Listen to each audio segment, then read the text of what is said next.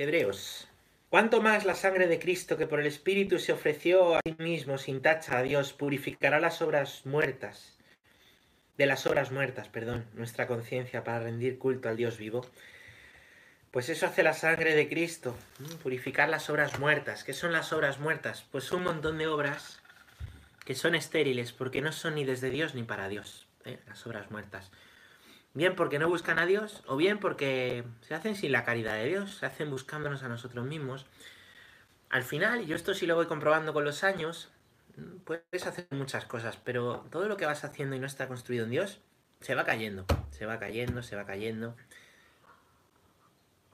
Dura poco, se pasa la, la emoción inicial, se pasa pues al final los frutos quedan un poco en la emotividad, ¿vale? Que está bien, pero es solo la piel, la, capa externa. Bueno, pues todo lo que es sin Dios, todo lo que es sin Dios es, es así, es así. Esas son las obras muertas. ¿Qué hace la sangre de Cristo? La Eucaristía, su muerte en la cruz, pues purificar esas obras muertas, ¿no? De la cruz brota la auténtica caridad, ¿eh? La caridad viene de la fe, ¿eh? La caridad viene de la fe. Y las obras, pues vienen de la fe, ¿vale? Muéstrame, muéstrame tus obras, muéstrame tus obras sin fe, y yo que tengo fe te muestro las mías, dice, dice Santiago, las obras son importantes, ¿no? Y no hay fe sin obras, pero está claro que, votan unas de las otras, ¿vale? Que manan, perdón, manan, las obras, manan de la fe, las obras vivas manan de la fe en Cristo, porque buscan a Cristo, no, no se buscan a sí mismos, no, no buscan la gloria, ni buscan, no, buscan pues, pues que Cristo sea adorado, que Cristo sea alabado. Esto es muy sutil, pero bueno, se va aprendiendo. Y nada, pues, pues vamos a continuar con el catecismo. Ayer habíamos empezado ya un tema nuevo. ¿eh? Esto ya es como las clases, tema nuevo. Y... Mm, y estamos, estamos, estamos en... Vamos a ver. Aquí. En el punto número 75. ¿Vale? Estamos viendo la transmisión de la revelación, ¿no? Dios se ha revelado, pero eso hay que transmitirlo. Dios nos ha dicho quién es, ¿vale? Pero luego después eso hay que hacerlo llegar a todos los hombres, ¿vale? Hay que hacerlo llegar a, a todos, a todo el mundo, ¿vale? Entonces, em, pues a partir de este punto vamos a ver, vamos a ver cuáles son las fuentes de transmisión de la revelación divina, porque os decía ayer las cosas son verdad o son mentira, ¿vale? Pero no todo vale, ¿no? No todo tiene el mismo grado de... El mismo grado de verdad, ¿vale? La verdad tiene sus grados también, ¿no? Em, entonces está claro, el saber tiene sus grados, tiene sus grados. Y, por supuesto, pues, pues no es igual cualquier cosita que lees en internet que, que las fuentes, ¿no? Que te dan a Dios, ¿vale? Hay que ver si las fuentes son buenas. Entonces, vamos a ver. ¿Cómo llega hasta nosotros la fe? ¿Cómo llega hasta nosotros la fe? Pues lo ha hecho a partir de, mira, os voy a leer las, de tres fuentes. La primera es la tradición apostólica. La segunda es la Sagrada Escritura. La tercera es la interpretación del depósito de la fe, ¿vale? Lo que llamamos la tradición, ¿vale? Tradición eh, apostólica, eh, perdón, el, el, magisterio, ¿vale? El magisterio es esa interpretación Magisterio, tradición y Sagrada Escritura. Magisterio, tradición y Sagrada Escritura.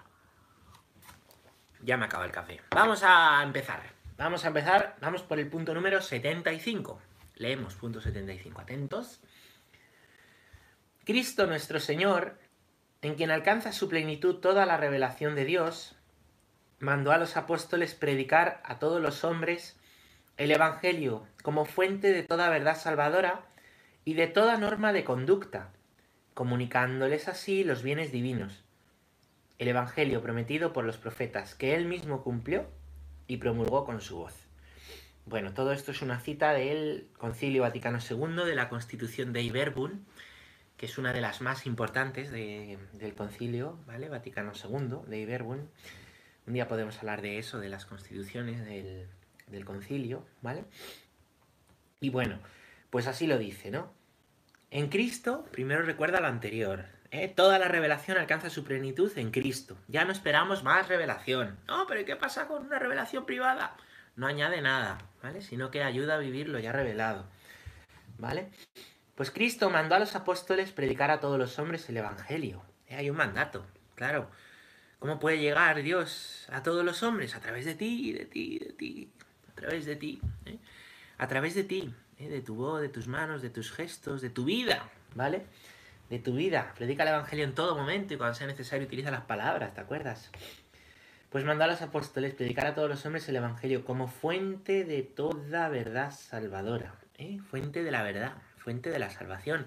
Claro, el Evangelio no es, pues, pues venga, pues, pues seguirme en YouTube, seguirme en YouTube y así tengo más seguidores y me dan el botón de, el botón de plata, ¿no?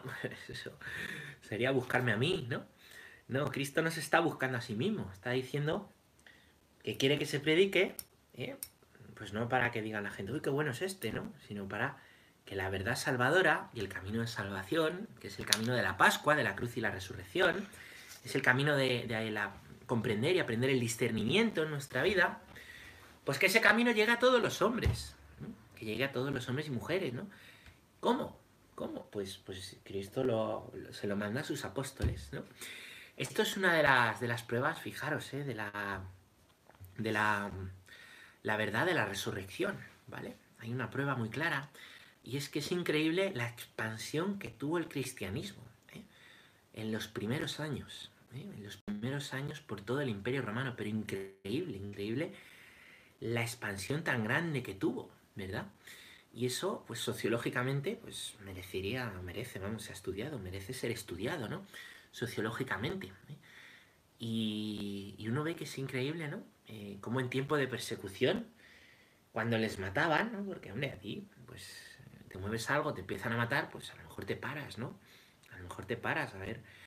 Pues es increíble cómo eh, pese a que les mataban, que a los apóstoles les mataban, y a los discípulos les, les mataban, y, y hubo muchísimos mártires en el, en el, primer siglo, no más que en el siglo XX, el siglo XX es el siglo con más mártires, ¿no? Pues, pues pese a todo, el cristianismo continuó expandiéndose, y no solo expandiéndose, sino viviendo clandestinamente, ¿no? Hasta que, pues, en el siglo IV, ¿vale? Eh, deja de estar perseguida la, la iglesia, ¿vale? Deja de estar perseguida. La iglesia en este tiempo es iglesia doméstica, ¿no? Las iglesias y los templos son domus. ¿Qué significa domus? Domus es casa. Entonces las iglesias son las domus. Se juntaban en las casas de alguna familia a celebrar la Eucaristía, a los cristianos, ¿no? Es increíble porque la expansión fue rapidísima. Y eso nos está hablando, ¿no? Nos está hablando.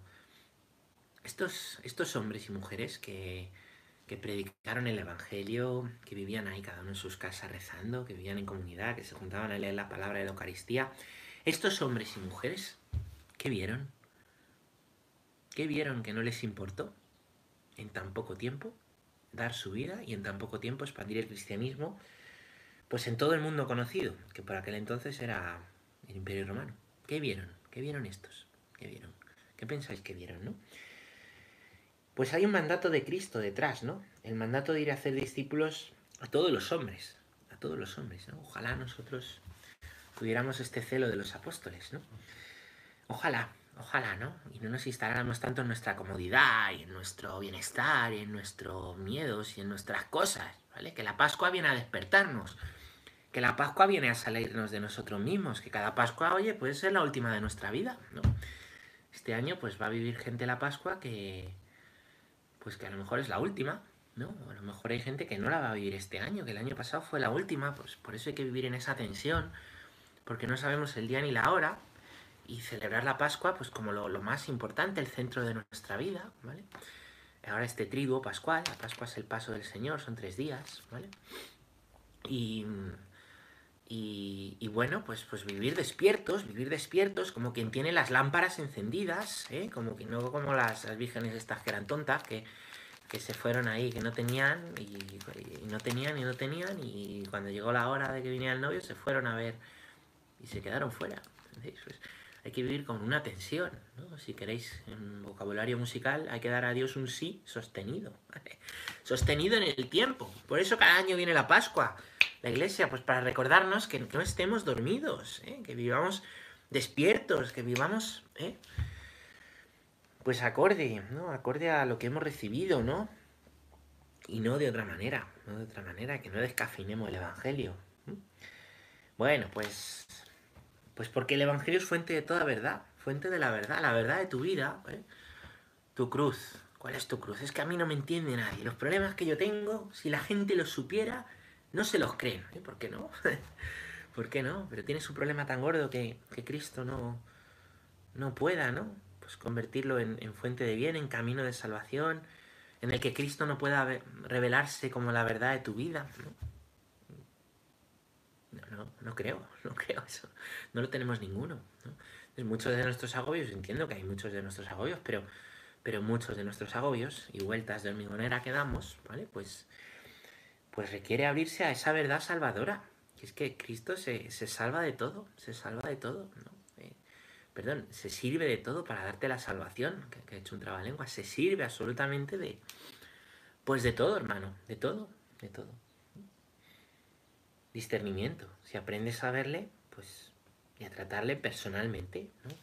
No como un dios al que, al que rezar cuando te acuerdas, al que no como un dios del karma, ¿eh? que te va bien o te va mal según, según te portes. No, hombre, no, esto no es el dios del karma, pórtate bien, pórtate bien. Eso lo dijo Moisés, pero, pero, pero saca provecho Dios a todo en tu vida para mostrarse, ¿no? Lo repito mucho estos días, es que esto es muy importante y en este tiempo es muy importante, muy importante. Así que bueno, pues él mismo, ¿no? Jesucristo cumplió y promulgó la salvación y la verdad, ¿eh? que Cristo vino, he visto, no, no vino a predicar valores, ¿eh? Cristo no vino a predicar valores, no vino aquí a predicar simplemente, ser buenos, ser solidarios, ser generosos, ser humildes, no, todo eso está englobado en algo mayor.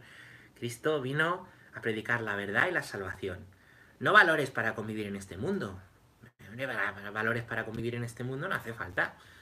No hace falta Jesucristo, ¿vale? Eso, pues, unos buenos padres enseñan a los hijos, un buen colegio.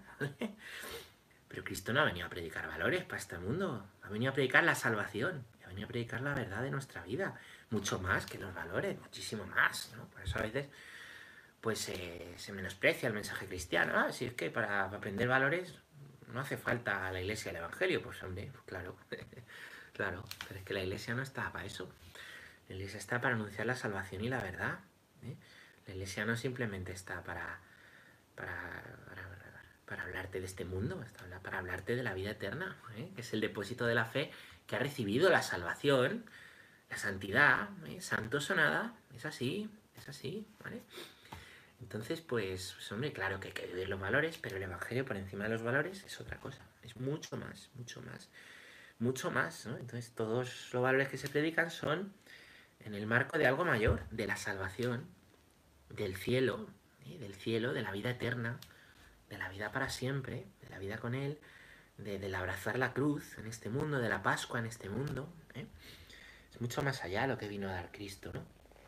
Bueno, pues... Pues vamos a ver, vamos a ver. Eh, Punto número 76, la predicación apostólica. La predicación apostólica. Atentos. La transmisión del Evangelio, según el mandato del Señor, se hizo de dos maneras. Una, oralmente los apóstoles con su predicación, sus ejemplos, sus instituciones, transmitieron de palabra lo que habían aprendido de las obras y palabras de Cristo y lo que el Espíritu Santo les enseñó. 2. Por escrito, los mismos apóstoles y los varones apostólicos pusieron por escrito el mensaje de la salvación inspirados por el Espíritu Santo. Un momento que voy a buscar aquí una cosa.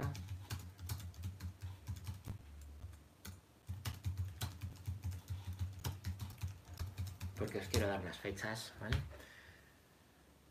Bueno, pues sí, la predicación, ¿vale? La predicación de mm, la predicación de los apóstoles al transmitir el Evangelio, ¿vale? Lo primero que hacen los apóstoles no es ponerse a escribir, voy a escribirlo, voy a escribirlo, no. La primera predicación es oral, es oral. A los, eh, pues a los discípulos de los discípulos. Los apóstoles se reúnen con otros discípulos que también han conocido a Jesús y se les van añadiendo también otros que no le han conocido, que no le han conocido, ¿vale? y predican, predican lo que ha hecho Jesús, predican los evangelios de manera oral y eso se iba transmitiendo oralmente, oralmente, boca a boca.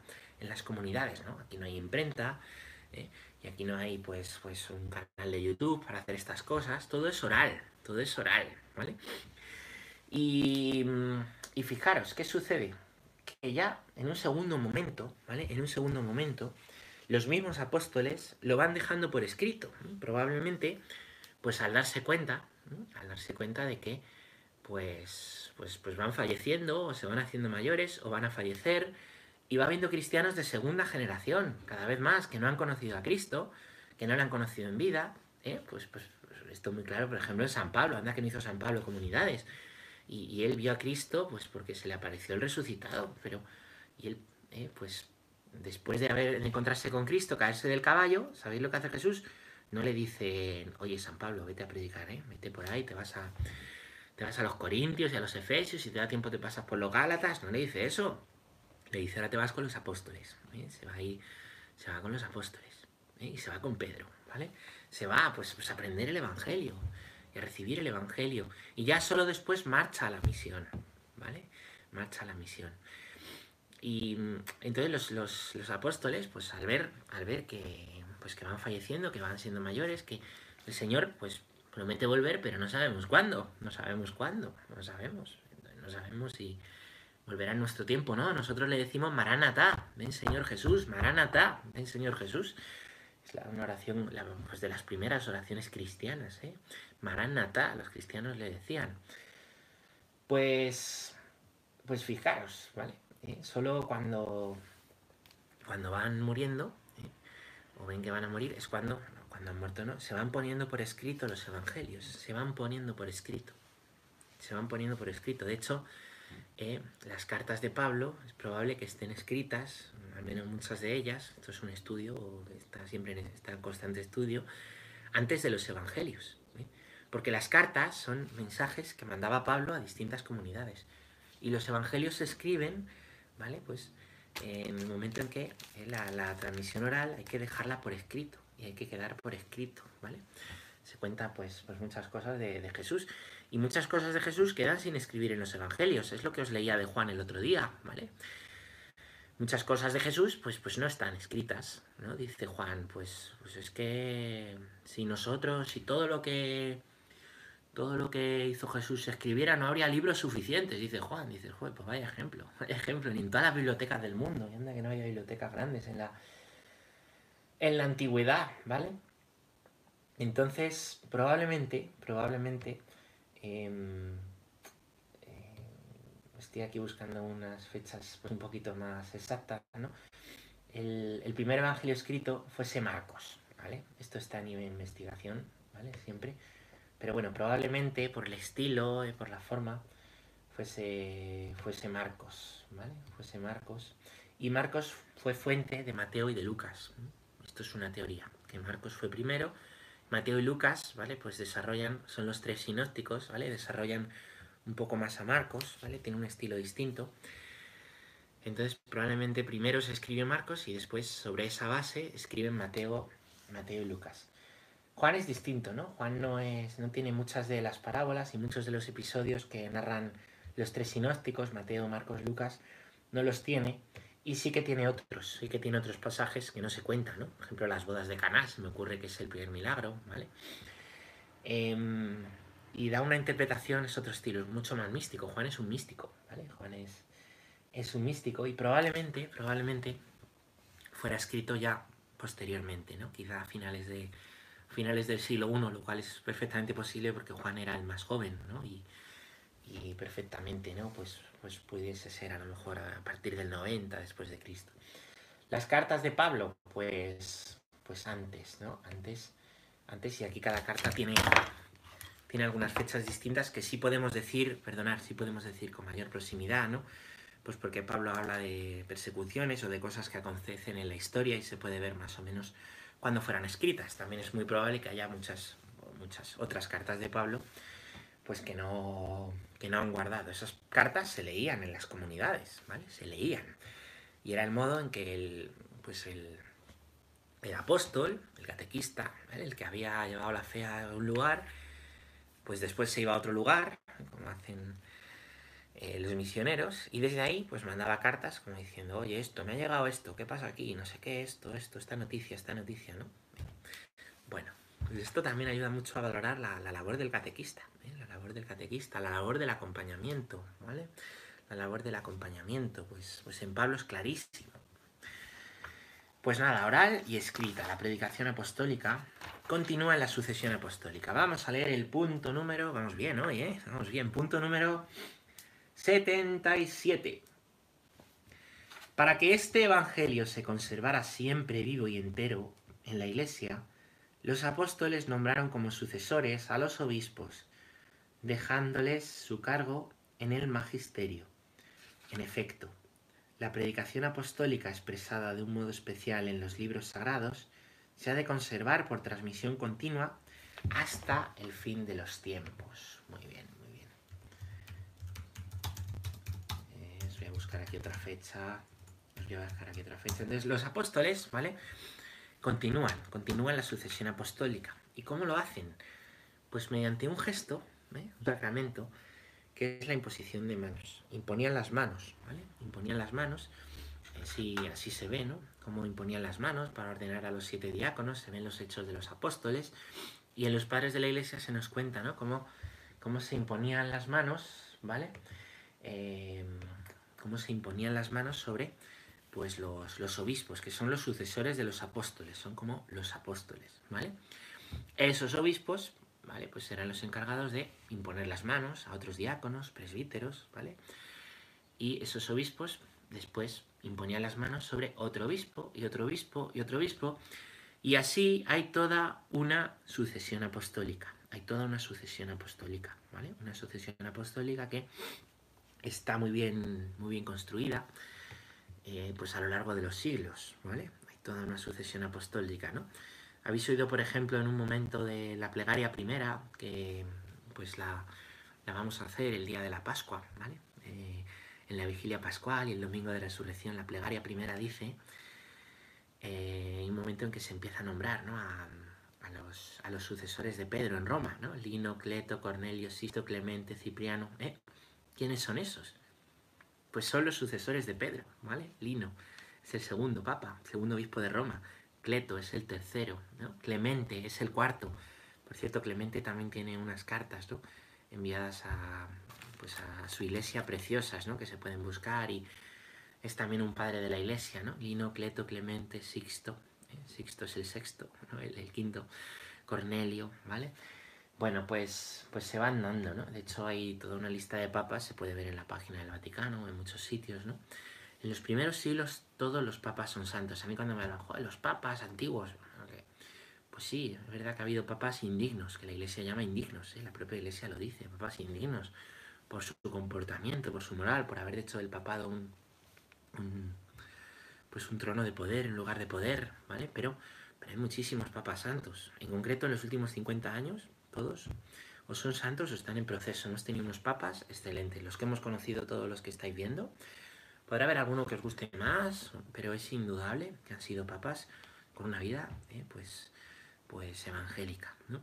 Y también en los primeros siglos se puede ver, y bueno, a lo largo de la historia aparecen también, ¿no? Pues San Gregorio Magno, por ejemplo, que es del, que, pues, que es del siglo X, papa pues estupendo, ¿no? Buenísimo. Y hay muchos papas santos que podéis consultar y que podéis mirar, ¿no? Pero bueno, me he ido a los papas. El caso es que em, el papa no es más que el primero entre iguales, como se le llama, es el obispo de Roma, ¿vale?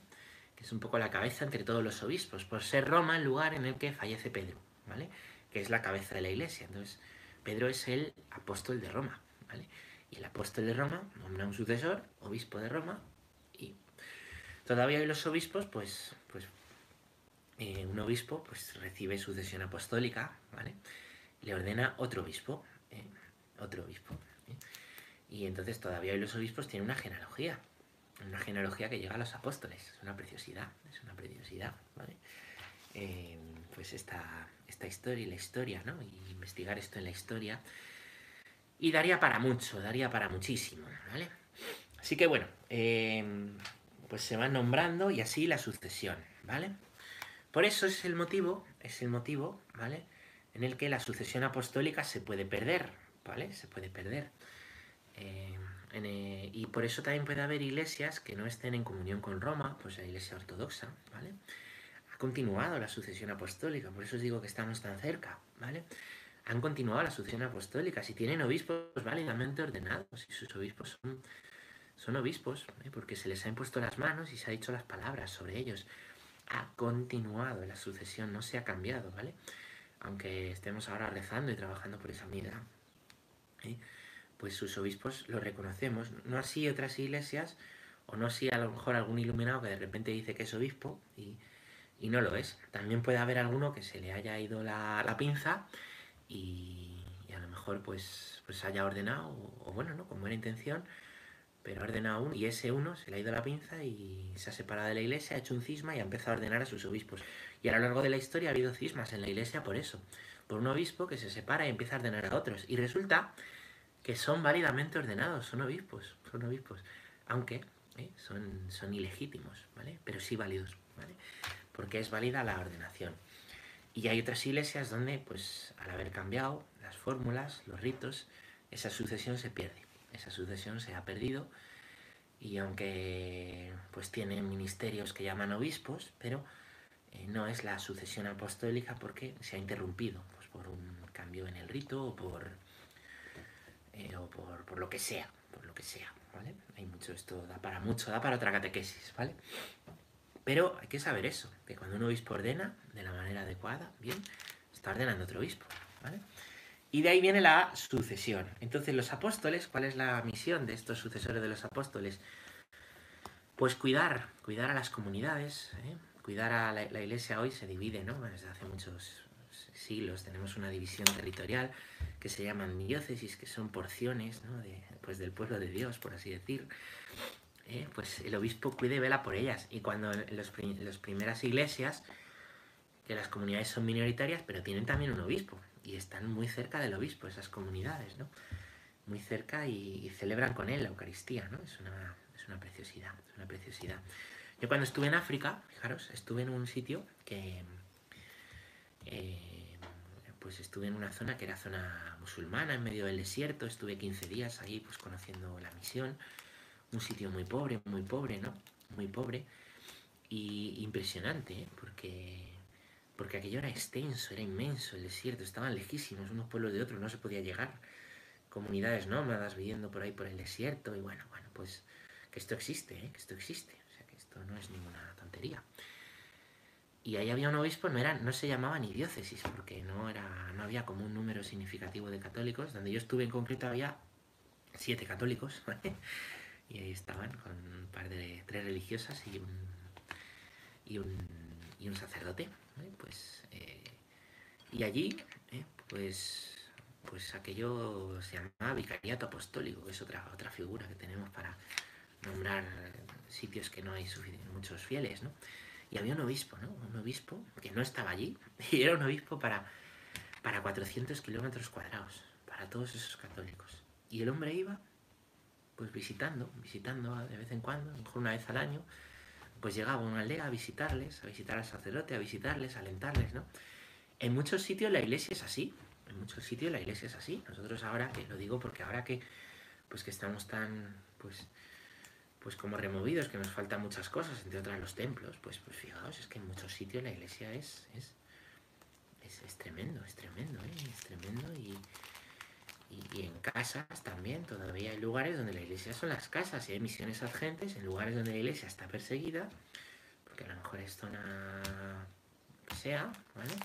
Gobiernos o otras religiones que en algunos sitios pues sí que hay una buena convivencia entre entre a lo mejor católicos o hinduistas, budistas, musulmanes, pero hay algunos sitios que no, ¿vale? Y que los gobiernos no permiten, y hay iglesia perseguida en las casas y se juntan en las casas, y esto sucede en el año 2020, todavía sucede, esto no es broma, y que no hay que irse muy lejos, ¿eh? que no hay que irse muy lejos, y esto pues, pues pasa y sucede, ¿vale? Bueno, que me desvío. Vamos con el punto número, me encanta hablar. 78, vamos a leer, ¿no? Esta sucesión, decía el 77, continúa hasta el fin de los tiempos. Punto 78. Esta transmisión viva, llevada a cabo en el Espíritu Santo, es llamada a la tradición en cuanto distinta de la Sagrada Escritura. aunque estrechamente ligada a ella. Por ello la Iglesia, con su enseñanza, su vida y su culto, conserva y transmite a todas las edades lo que es y lo que cree. Las palabras de los santos padres atestiguan la presencia viva de esta tradición, cuyas riquezas van pasando a la práctica y a la vida de la Iglesia que cree y ora. Bueno, esto da para bastante también, ¿vale?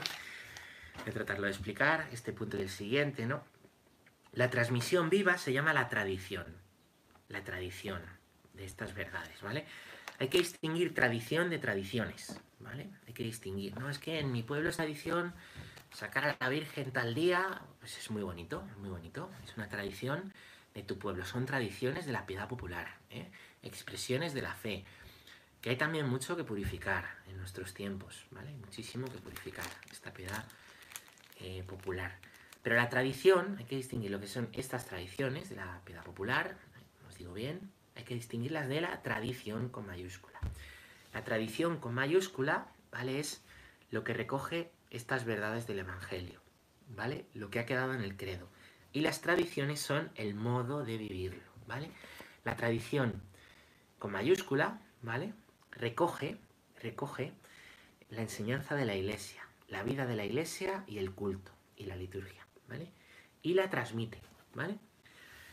La tradición con mayúscula, pues es la celebración de la Eucaristía. ¿eh? Por ejemplo, la tradición, la celebración de la Eucaristía recoge la Pascua, ¿no? La Eucaristía no es una tradición con minúscula que se haga en mi pueblo o en tu pueblo.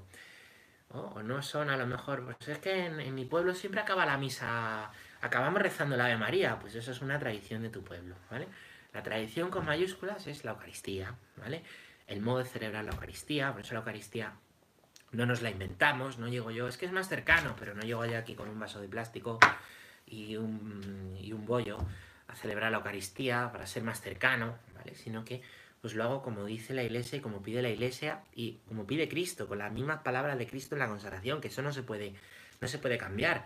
No, es que ahí en esta Iglesia pues consagran rosquillas y las comparten, porque es muy bonito, porque es un símbolo de solidaridad, pues muy bonito, pues para eso hacemos una merienda, ¿vale?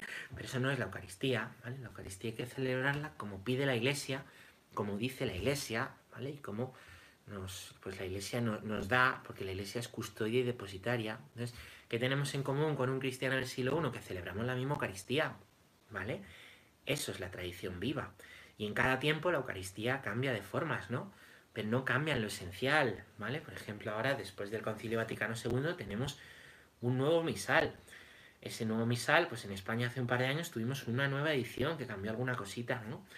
Ahora hace poco ha salido estos días de la Congregación del Culto Divino, que es, pues, pues es la, mano del Papa que se encarga de estas cosas de liturgia, unas oraciones para celebrar una misa en tiempo de pandemia, que no, no existían, ¿no? Pues, pues para que celebremos lo mismo, y para que todo llegue, porque estamos en comunión, estamos en comunión como iglesia, los obispos están en comunión, ¿eh? están en comunión con el Papa, con la iglesia de Roma, ¿vale? Eh, no siendo ningún obispo más que otro, ¿vale? Eh, esto lo dice también mucho el Papa, ¿no? Entonces, mmm, pues, pues por eso no, no, cambiamos las cosas, ¿vale? Y, y, os decía, ¿no? Después del Vaticano, pues tenemos un nuevo misal, ha cambiado el Vaticano trata de acercar la liturgia que se entienda, ¿no? La liturgia antes del Vaticano es una preciosidad, me parece preciosa, ¿no? Pero, eh, pues para que se entiendan, hay una serie de... se quitan muchos signos, ¿vale? Quiero decir, se quitan algunos signos que, no son de los primeros tiempos, sino que habían quedado en la misa de, los siglos de los siglos venideros, ¿vale? De los siglos venideros. ¿Y qué queda en la iglesia? Pues, pues, pues después del concilio se trata de celebrar una Eucaristía ¿no? Pues eh, más parecida a lo que se nos cuentan, a lo que nos cuentan los, eh, pues los padres de la iglesia, los padres de la iglesia, ¿no? Sin menospreciar las distintas formas que ha tenido de celebrar la Eucaristía pues a lo largo de los siglos, ¿vale? Sin menospreciar ninguna, pues cada una, dice aquí, ¿no? La iglesia trata de transmitir a todas las edades lo que es y lo que cree, lo que es y lo que cree, ¿vale? Bien, entonces la iglesia es depositaria de una tradición con mayúsculas que se trata de acercar, pues, y de, no cambiar absolutamente nada de lo que el mensaje de Cristo es, la verdad de Cristo es, la salvación anunciada por Cristo es y cómo lo cree la Iglesia. Y eso no cambia, eso no cambia. ¿Cuándo se va a modernizar la Iglesia? Pues si es modernizar esto, este mensaje no cambia, ¿vale? No va a cambiar lo que es la verdad, lo que es la salvación, eso no, eso no va a cambiar nunca, ¿no? Cambian las formas, cambian, cambian los ritos y cambian las tradiciones, que como no las purifiquemos al final se pierden, pero nacen otras, pues porque al final lo que no está construido en Dios se cae, lo que no está construido en Dios, lo que os decía al principio, pues se pierde, claro, se pierde. Todo lo que no sea, al final, pues nuestras eh, tradiciones no están construidas en el Señor, al final pues se van muriendo y nacen otras cosas, ¿vale? Nacen otras cosas, sobre todo construir en Dios, ¿vale? Y distinguir tradición de tradiciones. Bueno, em, punto número 79, un puntito más, punto número 79. Así la comunicación que el Padre ha hecho de sí mismo por su verbo en el Espíritu Santo sigue presente y activa en la Iglesia.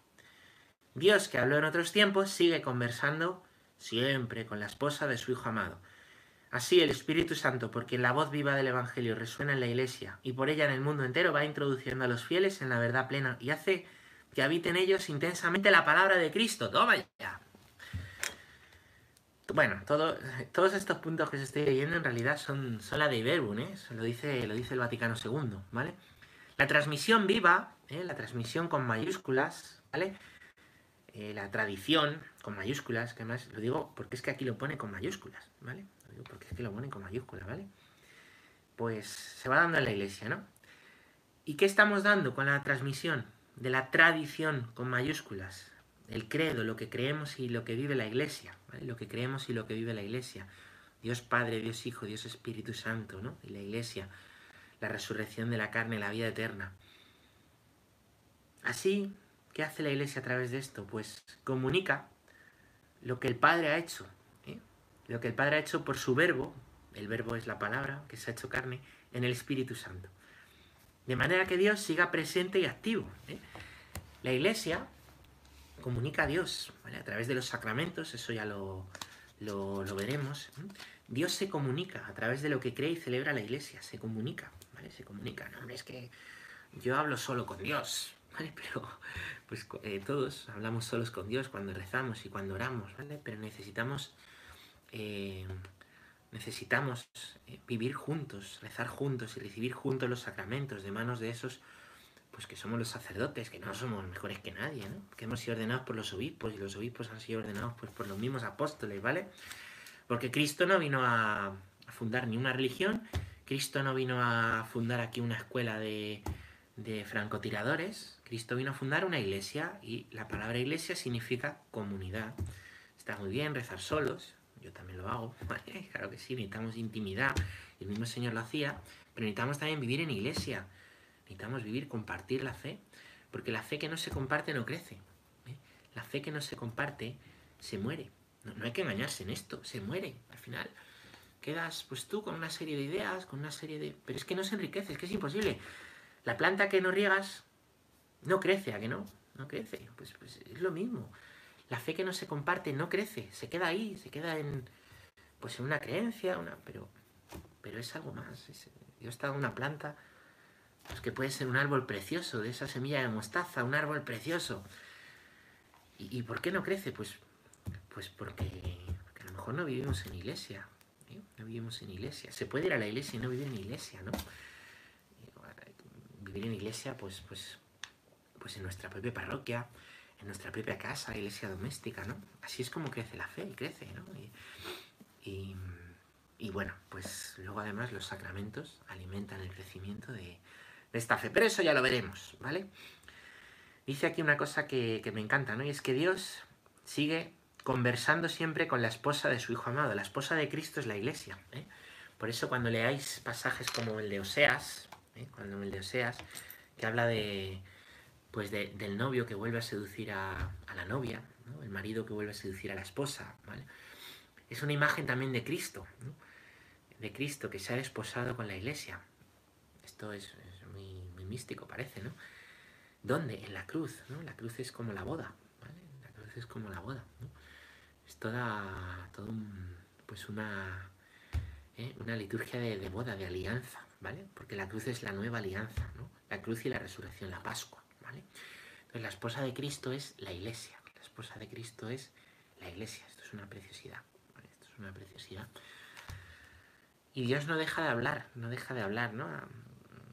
Este, este símil, ¿vale? De la esposa, que dice muchos santos y padres de la iglesia, ¿vale?